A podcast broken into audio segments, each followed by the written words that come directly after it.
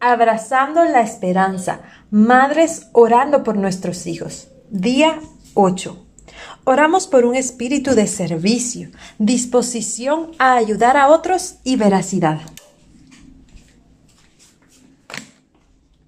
Padre bendito, en esta mañana vengo delante de ti a poner a nuestros hijos, nietos y a todos los jóvenes de nuestra iglesia y de nuestro país te pedimos, Señor, que tú los bendigas siempre, donde quiera que ellos estén, que tú los guardes y los protejas contra cualquier acechanza del enemigo que quiera levantarse en su contra.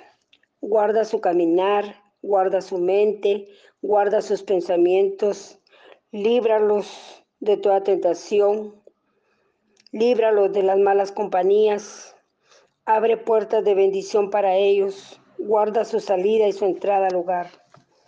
Te pedimos que tú los guíes por el camino de la honestidad y la justicia, que siempre hagan lo bueno delante de tus ojos y que siempre hablen con la verdad. Que si alguno de nuestros hijos no te conoce o por algún motivo se ha alejado de ti, que con lazos de amor tú lo traigas de nuevo a tus caminos, así como al Hijo pródigo.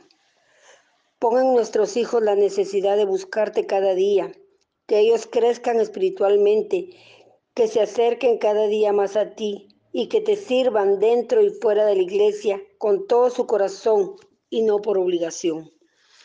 Te pido, Señor, que a nuestros hijos, nietos y jóvenes de la iglesia les des las habilidades especiales para servirte y para servir a los demás. Que comprendan que fueron creados en Cristo Jesús para buenas obras.